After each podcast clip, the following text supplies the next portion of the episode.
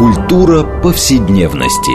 Здесь мы говорим о том, что формирует и наделяет смыслом наше прошлое, настоящее и будущее. Ведущая, главный редактор издательства «Новое литературное обозрение» Ирина Прохорова. Культура повседневности. Программа предназначена для лиц старше 16 лет. Здравствуйте. Мы продолжаем цикл передач под общим названием «Культура повседневности». Напомню нашим радиослушателям, что эта программа посвящена разнообразным темам, связанным с нашими ежедневными практиками, различными укладами жизни. Всему тому, что мы часто пренебрежительно называем бытом. Однако наша программа стремится показать, что многие стороны повседневной жизни являются важнейшей частью культуры и во многом предопределяет и формирует ее развитие. А сегодня мы поговорим на тему, которую я сформулировала а, как «Великое переселение народов. Судьба мигрантов в современном мире». В общем, как живут мигранты в современном мире. А, и как у нас уже повелось, а, тема у нас обычно возникает а, на основе какой-то книги, которая недавно вышла. И вот, собственно, такой книгой стала книга исследования канадского ученого Джеффа Сахадео, которая называется «Голоса советских окраин. Жизнь южных мигрантов в Ленинграде и Москве». А, и, собственно, наша задача сегодня будет немножко затронуть эту тему, которую мы уже, кстати, поднимали в свое время. А, в общем, как бы, вода судьба мигрантов, да, в какие условия они попадают, каким образом они пытаются интегрироваться в общество, как принимающее общество реагирует на них. А, и, э, в общем, вот такой целый цикл сложных взаимоотношений, а, мне кажется, очень важно продолжить а, обсуждать. И сегодня нашими гостями нашей передачи будут три участника. Представляю вас Екатерина Деменцева, доцент Высшей школы экономики. Екатерина, здравствуйте. Здравствуйте. Дмитрий Апарин, антрополог, работает в университете Бордо-Монтень. Здравствуйте, Дмитрий. Здравствуйте. А, и третий наш гость Сергей Абашин, доктор исторических наук, профессор Европейского университета в Санкт-Петербурге. Здравствуйте. Я Ирина Прохорова, главный редактор издательства «Новое литературное обозрение», ведущая программы. Знаете, вот когда я читала эту книгу, вспоминала и другие книги, вот выходила книжка Эрика Скотта «Свои чужаки. Грузинской диаспоры. Эволюция Советской империи», я как-то вдруг себя представила, а можно было бы написать историю а, России, ну хотя бы 20 века, да, начала 21 века, как историю миграций. Ну, в общем, как-то начинаешь вспоминать, там, начало 20 века, да, пореформенный период, крестьяне идут в города, да, невероятная миграция. А советское время, да, гражданские войны, Вторая мировая война, значит, э, раскулачивание, вообще вынужденная или такая миграция, потом трудовая миграция. Можем ли вообще сказать, что весь 20 век в Советском Союзе, да не только. Это вообще история миграции. Я Сергей, да. Я хочу сказать, что такая книжка уже есть, на самом деле. Да что вы, вот, пропустила. Такая книжка уже есть, да. Эм, я, я, она э, э, имеет двух авторов. Э, второго автора я не помню, а первый – это известный историк Сигельбаум. Сигельбаум может быть, вы помните его книжки про советские машины. Да, вот-вот-вот-вот она, да-да, ее Дмитрий показывает. Да, как раз о, о том, он как раз разрушает вот этот стереотип, что 20 век Советский Союз это был такой век э, всех как бы, как будто бы все были привязаны там к каким-то локальностям, территориям и так далее. Он, он показывает, что 20 век Советский Союз, Россия это колоссальные миграционные процессы в разные стороны, с разной мотивацией, с разных регионов и так далее. То есть вот э, на самом деле так. Ну, я думаю, что мы можем говорить не только о 20 э, веке и о 19 веке. И формирование крупных городов Российской империи – это всегда формирование городов за счет миграции. И в конце XIX века население Москвы перевалило за миллион. И перевалило оно за миллион тоже за счет миграции. То, что вы говорили об реформенном периоде, об отходниках. И меняются источники, меняются то, откуда едут в эти крупные города, кто едет, какая миграция. Вот, а там вынужденная образовательная, сезонная, временная, постоянная и так далее. Но то, что мобильность была очень высокой и в империи, и в Советском Союзе, и продолжается а, сейчас тоже э, высокая мобильность, это сто процентов. И то, что Москва, которая в 10 раз выросла по населению за 20 век, это, конечно, основной источник роста населения Москвы, Петербурга и многих других городов. Это э, миграция, мобильность, внешняя, внутренняя, этническое, неэтническое, образовательное и так далее. А вот мне очень интересно, э, да, ну вот есть э, добровольная миграция, да, когда люди там, из благополучных районов, бедных, пытаются ехать, ну, как правило, в столицы. Да, и вот, собственно, книжка Захадеева – это о Ленинграде и Москве, двух столичных городах, куда после войны в основном и едут мигранты. Вот, как раньше ездили в Париж, что мы читали из классики, да, где можно сделать карьеру, как-то преуспеть и так далее. А вот э, а вынужденная миграция – ну вот, грубо говоря, во время войны, да, вот эвакуация эвакуация заводов, а вместе с ними рабочие, эвакуация мирного населения, гражданского, когда просто всех отсылают, боятся, что вот в Москве подходят немцы и увозят. А вот, а как с этими миграциями быть? Да, ну, ну, ну то, что они, конечно, тоже им, и, и, имели место. И вынужденная миграция, например, а, если мы говорим только о 20 веке, после революции, понятно, был огромный отток населения и не только имущих слоев, но просто там Петроград потерял больше 50% своего населения временно, да, многие уехали в деревню. Но потом в 20-е годы начинается очень интенсивный рост, и эта миграция тоже относительно вынуждена, потому что люди уходили от коллективизации. Всю вторую половину 20-х годов и первую половину 30-х годов мы можем говорить об этой миграции как о такой добровольно вынужденной, потому что ну, так сформировалось население населения Москвы и Ленинграда тоже. Люди уходили от а, а, коллективизации. А, беженцы, в том числе, это миграция а, после Первой мировой войны, в ходе Первой мировой войны, то есть когда, скажем, иноэтничное, не, не русское, так скажем, население Москвы увеличилось, по-моему, с 6 до 13 процентов э, за к 17-18 году первую очередь за счет мигрантов из а, западных губерний. Терена, вы хотели что-то? А, да, я хотела как раз отметить, что когда, вообще я, я очень рада, что вышла такая книжка, потому что мы совершенно ничего не знаем а, практически о миграции советской. А, когда я начала заниматься постсоветской миграцией, у меня было очень много вопросов, а что же было в советское время, да, почему сейчас вдруг мы о ней заговорили. И э, я пошла к Жанне Антоне Занчковской, такой демограф известный, ей э, была, к сожалению, она два года назад э, умерла. Э, я пошла к Жанне Антоне и э, попросила мне дать какой-то список литературы, вот где написано вообще о советской миграции, о миграции в 20 веке. И она мне сказала, что практически таких работ нет. Вот она мне подарила книжку как раз Виктора Переведенцева, который цитируется очень много вот в этой книге, которую мы сегодня обсуждаем. И она сказала такую неожиданную вещь, что самыми главными, ну как неожиданную, потом я поняла, что она не неожиданная, самыми главными мигрантами в Советском Союзе это были военные.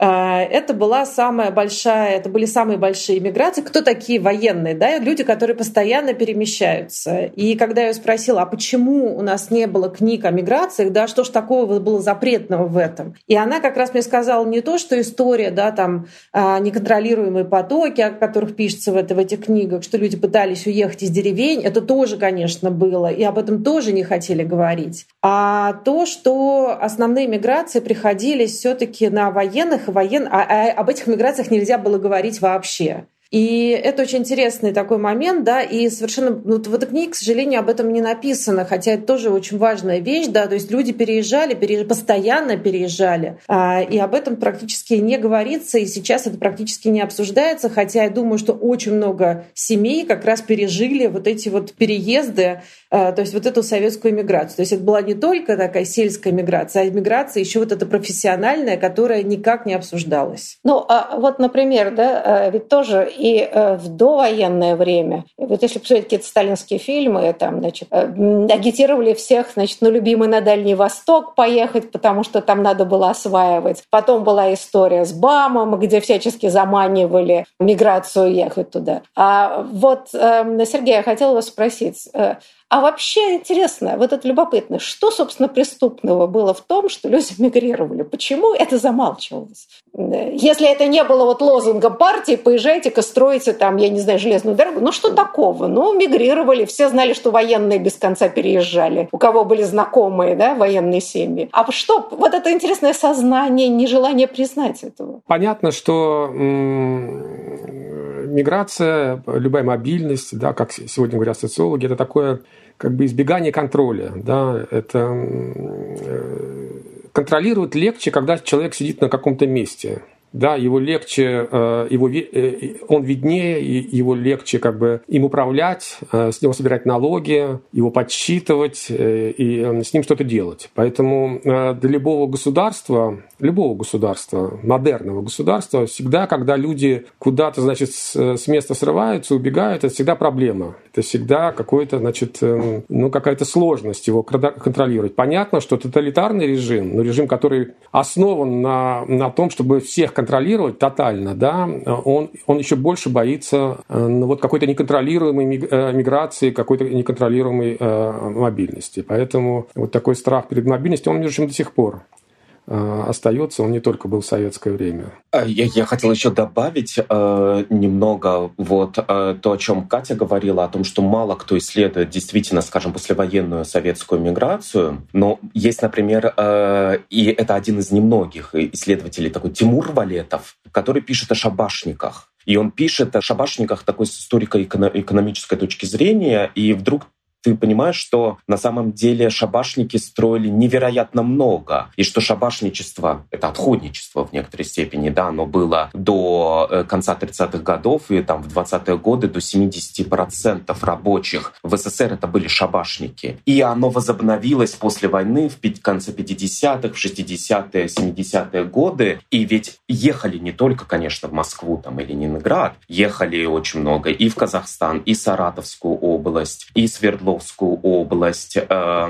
там и, и на север уже в 70-е годы Западную Сибирь, которая там Ханты-Мансийский Ямало-Ненецкий автономные округа. И эти шабашники составляли очень важную часть э, советской экономики в каком-то процентном э, соотношении до 50% того, что было построено в Саратовской области или на Урале, было построено шабашниками, то есть мигрантами сезонными, временными. Ну, я еще добавлю про лимитчиков про у нас же совершенно вот по-моему в книге я даже по-моему задала я задала поиск там нету слова лимитчики которое для Москвы очень важное было слово в 70 В книжке как раз об этом все время пишется. Там все время слово лимитчики, да? да, он это объясняет. Это, да. Он чаще употребляет э, мигранты, но он пишет о том, что это называлось лимитчиками и имело отрицательные коннотации. Да? Он поэтому редко употребляет это, ну да. А, но а, про то про нежелание говорить про миграцию я тоже помню. Я вот сейчас не, э, не буду говорить не свои слова. Опять же, я вспомню Жанну Антону Занчковскую, Маяковскую, которая работала в этом во всем, да, я вот у нее интервью брала, это интересно как бы свидетельство а, вспоминать э, тех людей, которые жили в этот период. А почему еще не хотели говорить, не могли говорить не только о том, что перемещения, да, там были неудобны и так далее,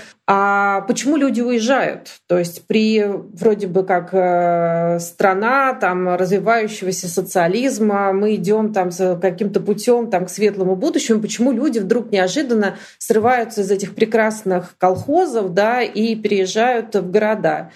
И она сказала, что очень много вещей не было ими опубликовано, написано, то есть очень много было доклад, э, сделано докладов для служебного пользования в Академии наук, потому что такие вещи, да, как отсутствие дорог, отсутствие элементарной какой-то гигиены, да, отсутствие э, комфорта да, элементарного какого-то в деревнях – ну, об этом писать, как он сказал, нам, не, ну, нам не, не рекомендовали. И вот поэтому тоже невозможно было описать, почему вдруг люди срываются с мест. Ну и сейчас вот не так. очень рекомендуют говорить о проблемах санитарных. Вероятно, мы, да, как бы вот возвращаемся к этой вот риторике, но э, вот опять же, да, это такая э, вещь, когда ты не хочешь говорить о той проблеме, да, а ты не можешь о ней не говорить, потому что это как бы основная идея, да, почему люди переезжают. И Переведенцев очень аккуратно писал в своей книге, опять же, да, которая там много раз цитируется, что люди ехали за комфортом, которого не было в деревнях, за, не за зарплатами, он даже говорит, а за комфортом, чтобы иметь свое жилье, э, ванную свою, э, теплую квартиру, да, и не ходить, э, там, не знаю, э, брать воду где-то в, в колонке. А, а можно я еще добавлю? Да, да, пожалуйста. Я не знаю. Я бы сказал, что это не только проблема России или там Советского Союза, Союза. Э, в общем-то, в социальных науках мобильность тоже была, не то чтобы ее не изучали, но она была вот на, на, на задворках, что ли, как бы маргинальной темой. Она была, не была как бы основной темой вот в таком социальном познании. Не случайно ведь мобильный поворот в науке, да, вот, который, как, бы, как известно, социолог Ури провозгласил, он произошел только в каком? Да, в начале 21 века. Там, я не помню, когда его э, книжка вышла, 2006-2007 год. Вот когда Ури сказал, что мобильность – это вот основа социальности, да, это основа вообще социальных всех эм, процессов, структур и так далее, и так далее. До этого, в общем-то, а, такой взгляд был на общество как на некую такую статичную, такое статичное состояние. То есть это такой эпистемологический как бы взгляд особый на, на мир, который, ну вот, господствовал в науке. Знаете, я просто, э, э, простите, Дмитрий, я к вопросу о шабашниках, но это и опыт вполне моей юности, потому что огромное количество студентов подрабатывали летом чтобы заработать деньги, собирали эти бригады. И это всегда было неформально, да, договаривались там с какими-то колхозами и все прочее, ездили действительно строить. Были стройотряды официальные, да, а были неофициальные, которые называли шабашниками. А вот, были принудительные, студентов сгоняли на картошки и все прочее. А были, значит, вот действительно шабашники, которые помогали. И э, то, что как раз о чем много писали исследователи, э, вот эта ткань советской жизни, формальная и неформальная, да, они всегда шли параллельно параллельно и пересекались. А, что, мне кажется, довольно интересно, да, это постоянная история. То есть вот, вот вроде бы как и не было у нас официальной миграции, а она была,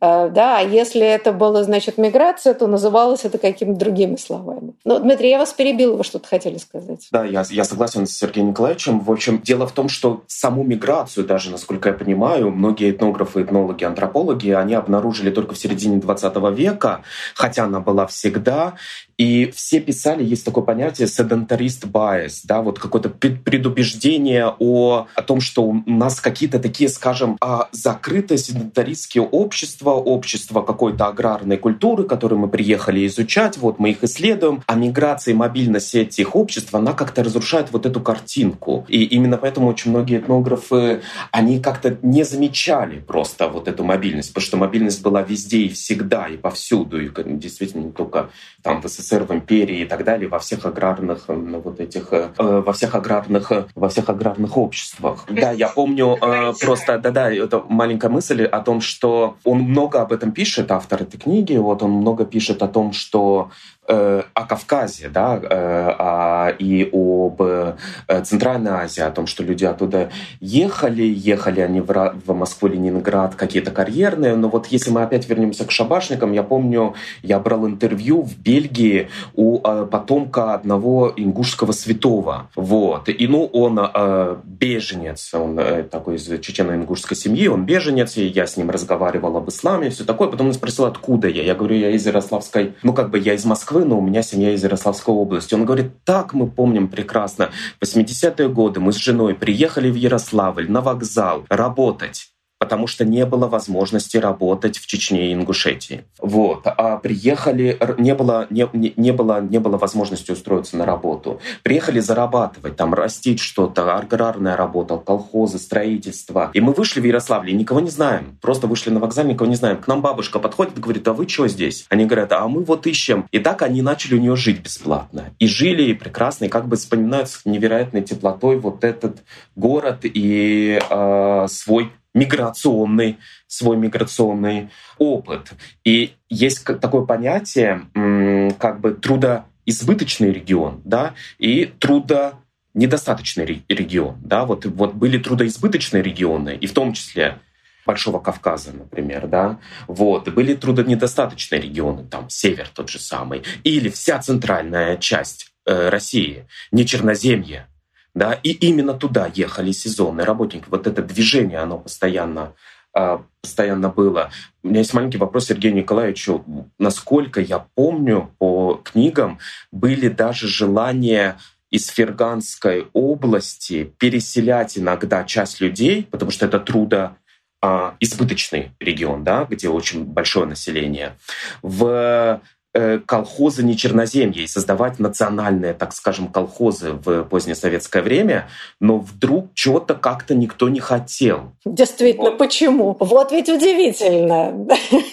Утопизм советского сознания – это поразительно. То повороты рек, э, то переселение, да, вот это вот. Да, простите, Сергей. Нет, я, я могу сказать, это действительно проект, который возник в 80-е годы, причем на самом высоком уровне, когда выяснилось, что вот э, население России сокращается, а население Средней, Центральной, Средней Азии, Казахстана растет, да, и его сложно э, как-то найти ему там работу, и это создает какие-то проблемы. Вот решили, что э, нужно переселять да, организованно, целыми, значит, э, семьями и так далее, и так далее. И переселения начались. Действительно, было создано два колхоза, как минимум, да, вот Узбекистан и второй, по-моему, Ташкент, что ли, да, в, один в Ивановской области, другой в Новгородской. Но это, это, это только два примера, это были созданы еще в 70-е годы, два колхоза. А, на самом деле э, десятки тысяч людей поехали, их стали стимулировать, как бы изучать в том числе, да, на Дальний Восток поехали очень много людей. И э, процесс э, ну, уже разворачивался. Там были свои сложности, свои споры. Я сейчас немножко как бы этим занимаюсь. Но он разворачивался. То есть то, что мы видим в начале 21 века, вот эту огромную миграцию из Центральной Азии в Россию, на самом деле ее истоки, ее начало вот это такого большого движения, оно началось в 70-е 80-е годы. Оно началось еще внутри Советского Союза. Просто оно потом немножко прервалось э, вот, э, распадом СССР и там ну, какими-то своими особенностями, но, э, но это такой большой процесс, который, который вот развернулся в конце 20 века. Ну, вы знаете, тут ведь, конечно, эта ситуация, когда а, советская система мотивации создать не может, а, да, как правило, вот создаются такие искусственные проекты, а, а потом как-то удивляется, что почему-то люди все равно едут не туда, куда им предлагают. И э, степень упорства, она всегда поразительная.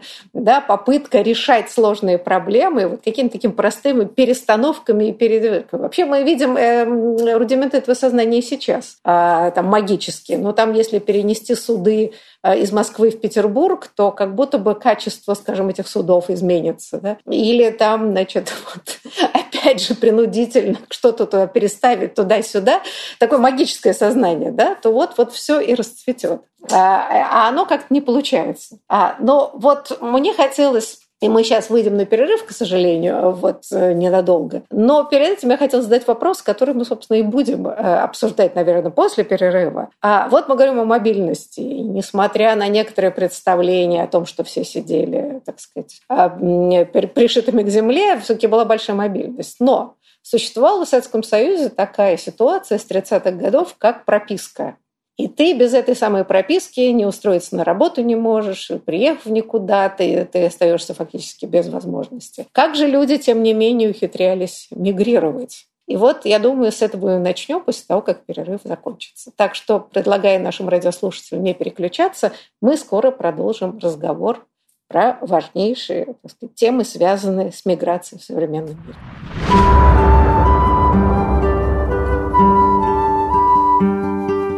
Здесь мы говорим о том, что формирует и наделяет смыслом наше прошлое, настоящее и будущее. Культура повседневности.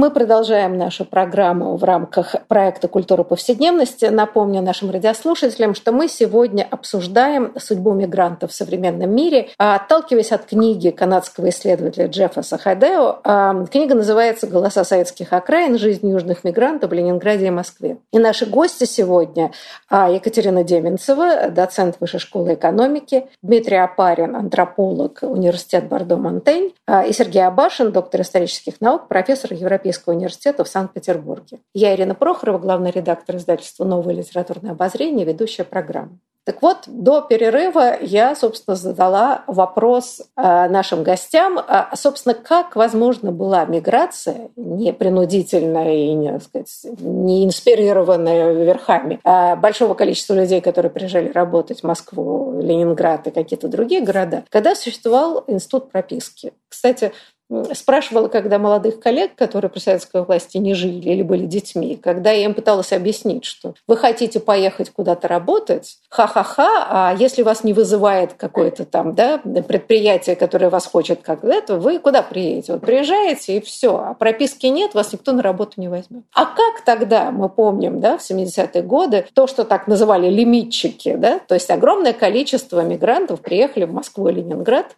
потому что не хватало рабочих рук, но, тем не менее, они приезжали на свой страх и риск. Как эта система функционировала, как ее можно было обходить? Кто бы хотел начать это обсуждение? Сергей, давайте с вас начнем. Мне кажется, э, это было как бы внутренний парадокс и внутреннее противоречие системы. С одной стороны, она хотела всех как бы держать да, и контролировать через э, систему прописки, а с другой стороны, она уже хотела развивать заводы, фабрики, какие-то регионы, и ей нужна была миграция. Поэтому всегда шел вот такой как бы, как бы такая как сказать, спор, да, такая торговля, да. Человек приезжает сам, да, и, э, и говорит, вот хочу работать, да, и, и завод, ну, завод начинает, если он, этот рабочий ему нужен, да, ему нужны рабочие руки, у него уже растут, да, объемы производства, он идет там наверх и говорит, вот дайте исключение, дайте мне возможность там временную прописку, вот это, что такое лимитчик, да, это временная прописка, э, дайте мне вот некоторую квоту на эту временную прописку, значит, вот на этих рабочих, да, и получал, потому что, с одной стороны, да, мы не хотим, чтобы там прописка и чтобы все были привязаны, а с другой стороны, нам же нужно, чтобы вот это, это, это промышленное предприятие как бы развивалось, да, поэтому всегда шла вот такая торговля между тем, как, э, как бы,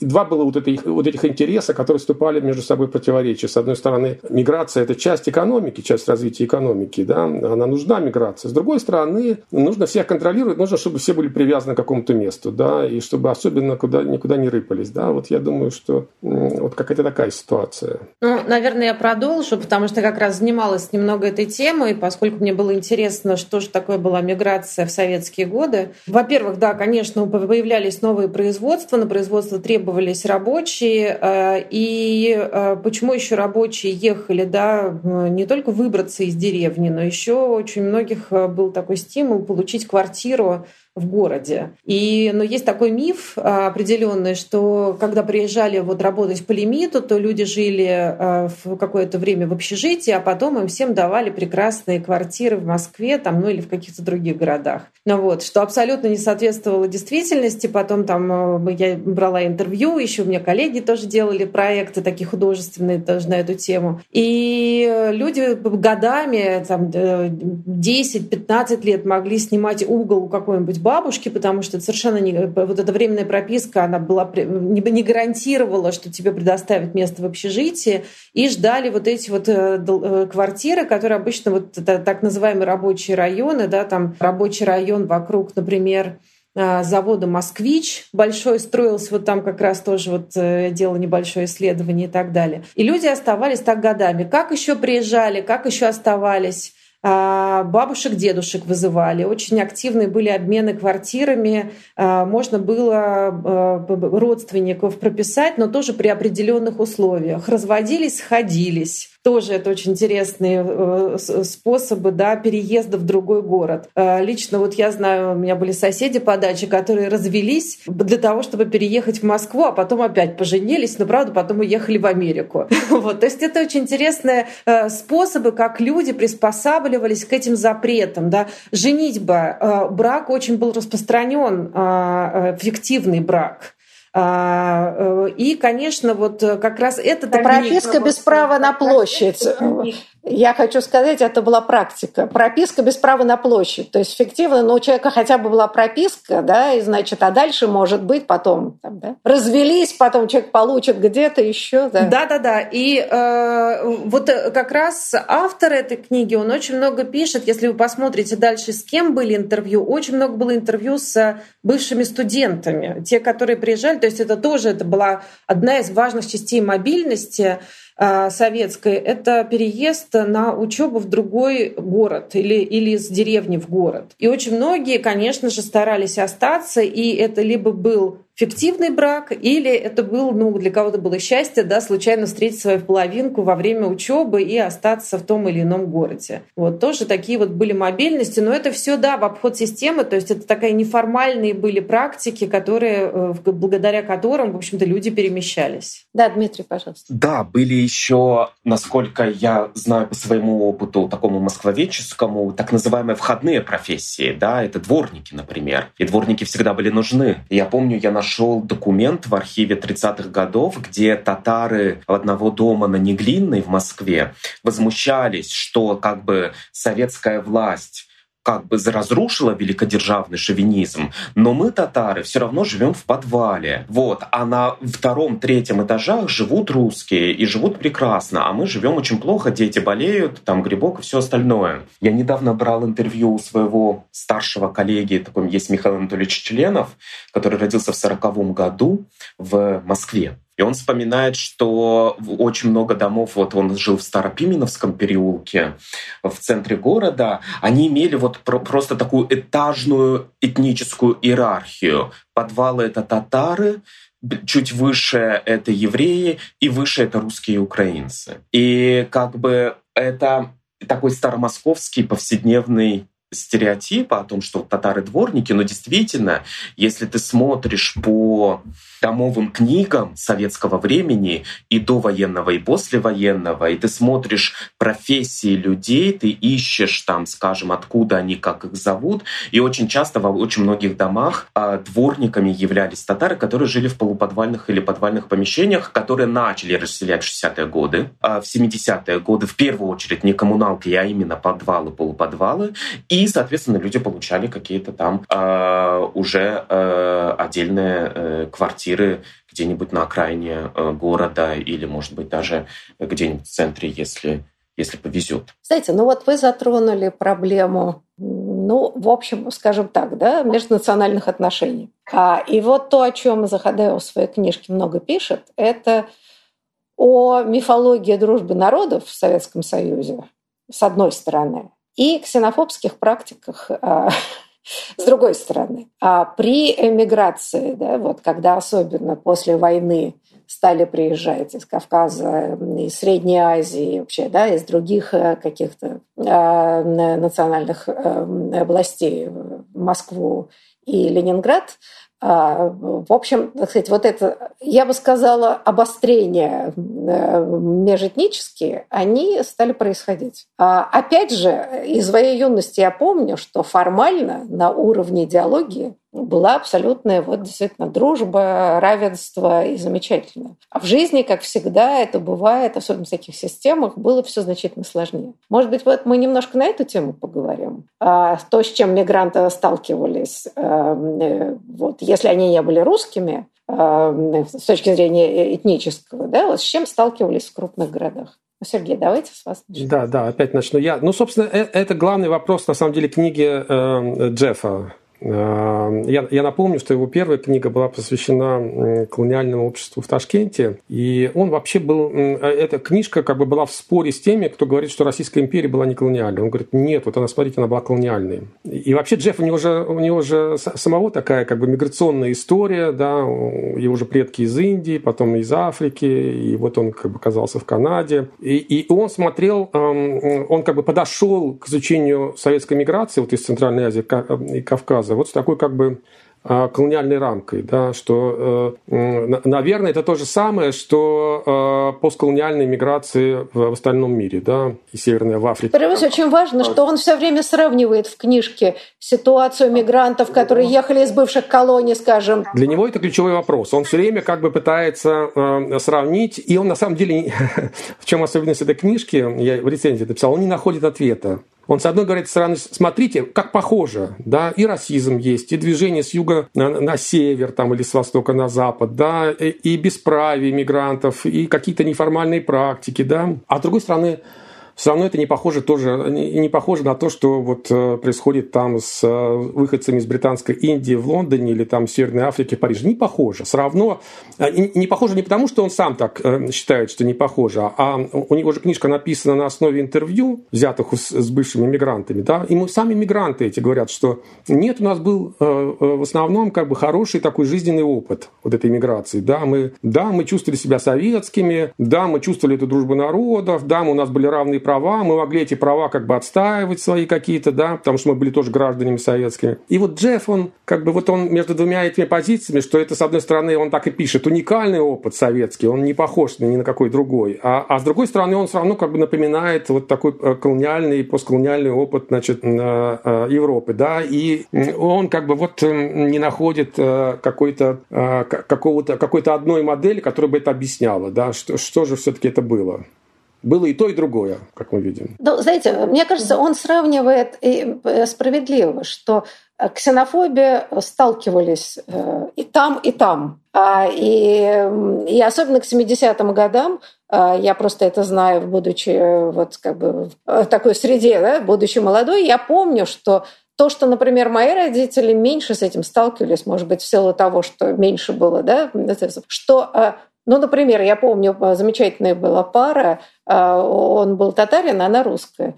У них была проблема, потому что семья, а, э, так сказать, жениха а, ужасно возражала против того, чтобы он женился на девочке. Лично против девочки ничего не было, но они боялись ровно этого, да? что могут быть оскорбления, что, возможно, какие-то, да, там, сейчас мы любим друг друга, а завтра нет, и дальше начнутся столкновения на этнической почве, и это становилось все больше и больше. Но то, что, мне кажется, Заходова точно объяснил, что в отличие от мигрантов из бывшей, скажем, э, британской колонии, которые приезжали, и были сегрегации официальные да, с точки зрения прав, то в Советском Союзе формально права-то были вроде бы одинаковые.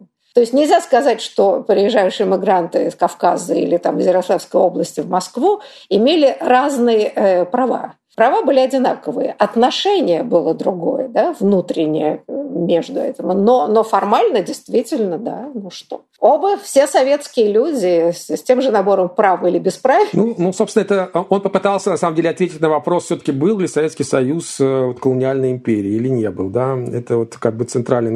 Этот вопрос, который я сказал, он как бы из, из, и простекает из его первой книжки, он просто его как бы продлил уже на советское время и попытался вот сформулировать, и, по-моему, не э, как бы не сформулировал до конца. Дмитрий, вы хотели что-то добавить? Да, у меня супер маленькая ремарка о том, что все-таки, мне кажется, мы должны еще говорить о разном Советском Союзе, о разных временах, о разных людях. И, соответственно, тут нужно нюансированным быть более, мне кажется. И тот пример, который вы привели, например, про женитьбу, да, вот что одна часть семьи против там и так далее. Я брал интервью, я помню, у многих старых москвичей, там одна женщина, она еврейка, она рассказывала, что в 50-е годы ее семья, она влюбилась в русского парня. И сем... русская семья была максимально против. И ее еврейская семья была максимально против. И не потому, что русская семья была антисемитски настроенная, а еврейская русофобски настроенная, потому что мы все-таки должны понимать, а, ну, это немного другое время с более традиционными браками, с более другими представлениями об институте семьи и так далее. То есть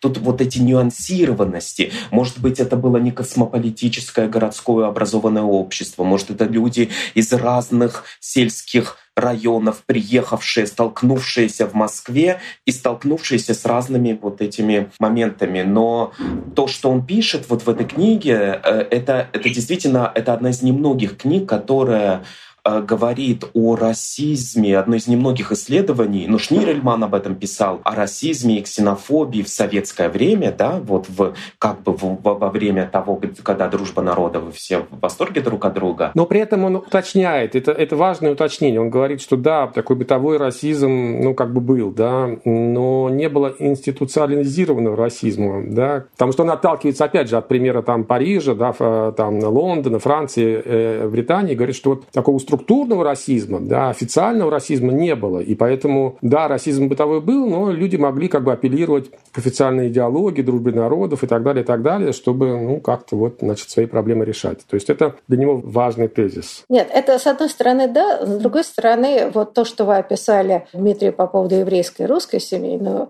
не забывайте, что начала 50-х годов это только закончилась страшная антисемитская да. кампания. И э, это была такая травма, и более того, это, кстати говоря, очень сильно изменило вектор, потому что это породило э, вот это проникновение ксенофобии а, в такую среду. То есть а потом это все прекратилось, и вроде бы вернулись к официальной риторике дружбы народов, но, а, как мы знаем, да, это вошло очень сильно вот уже в общество. А, да, я хотела добавить, вот вы заметите, он, он говорит о разном расизме там тоже. Расизм по отношению к африканцам был другим, нежели по отношению к коренным народам, да, к э, народам из Средней Азии, Кавказа и так далее. Да. А, э, и, и, и я вот как раз не очень поддерживаю эту точку зрения, что это была такая социальная только да, вот категория, что да, вот студенты они нет, а вот остальные да. А, потому что я, у меня был один проект, который был связан с африканскими студентами в Советском Союзе. Я делала, у меня трехгодичный такой был большой проект. И одна из тем, конечно же, была тема расизма.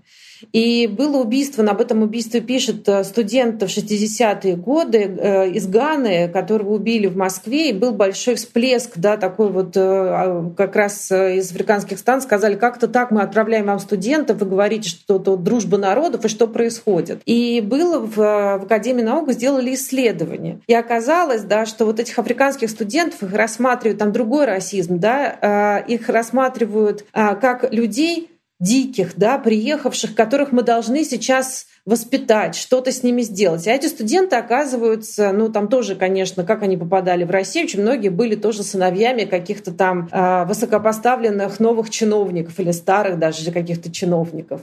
И э, э, там мальчик оказывался там из деревни Тамбовской области с мальчиком, который там происходил из какого-то племени, из Бенина, его отец там был главой этого племени, и этот мальчик даже был в Париже и торговал джинсами. И он не понимал, как такое происходит. Они вроде бы должны их, мы их должны цивилизовывать, этих людей, а тут э, оказывается, что он выше меня как бы по своим социальным каким-то вот категориям. Это очень интересный разный расизм был. А, одно дело, да, там не любить э, а, э, людей с окраины, пусть они будут другие, да, а другое дело, действительно, это такой а, имперский, да, вот, ну, как бы даже пост, пост, ну, постколониальный имперский такой вот расизм тоже был. Слушайте, но а, ведь как бы концепцию большого да. брата, а, старшего брата, которое введено было в сталинское, это и было, да, имперская и, в общем, начало ксенофобского история, да, вот есть а, вот старший брат, да, а остальные, значит, младшие братья. А, и, простите, вот а, в данном случае у нас уже тут совсем почти времени остается, но а мы не обсудили, вот, да, выходцы из Средней Азии и Кавказа ненавидели кого больше всего? Люди, которые занимались торговлей.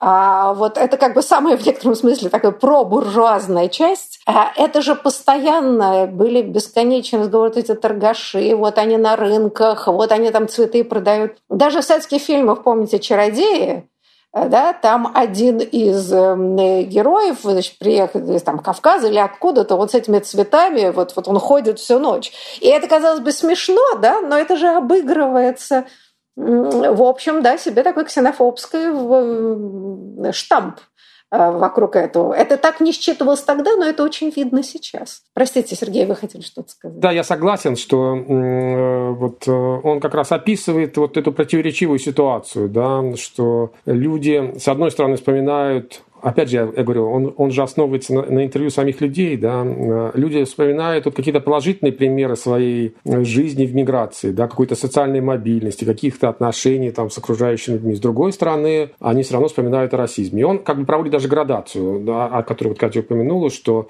те, кто легально приезжал, вот они как бы меньше испытывали расизм, ну, меньше вспоминают расизм, а те, кто приезжал вот неформально, вот эти вот торговцы на рынках, которых тоже он опрашивал, да, они э, больше вспоминают вот, примеров расизма и какой-то ксенофобии. Но я, я как бы вернусь к этой мысли, что э, здесь это важная граница между советским и постсоветским. Тогда был бытовой расизм, но не было институционального расизма. Он был как бы в элементах, да, вот этот старший брат. Но это все-таки был не, не такой расизм, да. Постсоветское время, да, вот сейчас мы видим уже институциализированные формы расизма, да, когда там, ну, полицейские по своим каким-то, да, приметам останавливают э, людей определенного вида, да, определенного внешнего, э, определенной внешности. Да, это уже такие институциональные формы расизма. Это принципиально другая ситуация вот с точки зрения э, Джеффа, да, с точки зрения его как бы попытки определить, что такое колониальность, постколониальность и попробовать как бы э, миграцию поместить в эту э, рамку. Да? Слушайте, но ведь тут есть вопрос. Не бывает, ничего не возникает ниоткуда, если не было, ну как бы, да, посеянные, так сказать, зерна определенные. А на самом деле было бы интересно на будущее какое-то исследование, если можно было бы это сделать, у каких-то старых милиционеров, например. А насколько они не останавливали больше, например, мигрантов, не русских, да, и не допрашивали их в советское время, а чем сейчас. Сейчас просто больше информации. Об этом и открыто говорится. И было большое количество дискуссий по этому поводу, да, что значит, переступает. Так в советское время просто вообще не принято было на эти темы говорить. Мы не знаем. Может быть, это было практикой всегда. Ну, ну вот это вот вопрос, э, который как бы остается к книжке. Да? Э, насколько его такое как бы позитивное отношение к, к, советско, как к советским практикам, да, ну, ну, попытку увидеть этот позитив через интервью его информаторов, насколько вот это такое приукрашивание советской практики, насколько это ну, э, недостатки исследования, связанные с тем, что ну, как бы, ну, это через 40 лет людей опрашивали, да, и они, наверное, вспоминают хорошее, да, что было с ними. Тем более, они были молоды, полны сил. Тем более на фоне как бы лихих 90-х, да, то есть э, они могут как бы сами приукрашивать свое прошлое, да, то есть это может быть какие-то недостатки э, методики и работы. Либо, либо здесь какой-то есть все-таки все-таки вот этот методологический как бы взгляд, по-прежнему остающийся в западной историографии, что Советский Союз, ну вот все-таки был каким-то таким, каким-то особенным, да, чем-то особенным, чем-то не похожим на, на западные страны, да, э, как, как, какой-то такой, э, ну, то, что как бы ревизионистская школа пыталась э, вот развернуть в, в исторической, как бы, в исторической западной науке. Здесь вот как бы есть предмет для некоторых каких-то дискуссий по этому поводу. Знаете, ну, вот правда, эта тема необъятная, а вот, к сожалению, подошло к концу наше время. Вот. Но я думаю, что мы обязательно вернемся к обсуждению. Нет, ну Советский Союз – это такая Атлантида, э, которая, значит, с одной стороны, вроде бы утонула, а сейчас поднимается вверх. А здесь много следует изучать, и действительно. А можно я прорекламирую еще одну книжку, э, которая упоминалась? Недавно, года четыре назад, вышла книжка еще одной моей коллеги, такая Эдриан Эдгар она когда-то писала книжку о Туркменистане в 20-30-е годы, а сейчас она выпустила книжку про смешанные браки в Советском Союзе, вот про которую мы, кстати, сегодня говорили. Тоже такое интересное исследование, тоже вот с таким как бы двойственным выводом о том, что такое были межэтнические браки в советское время, как к ним относились и как, что как бы они означали вот для людей. Правда, я думаю, что это только начало разговора, и мы обязательно его продолжим. А я хочу поблагодарить гостей. Большое вам спасибо за интересный разговор. До будущих встреч. Спасибо. Спасибо. Спасибо.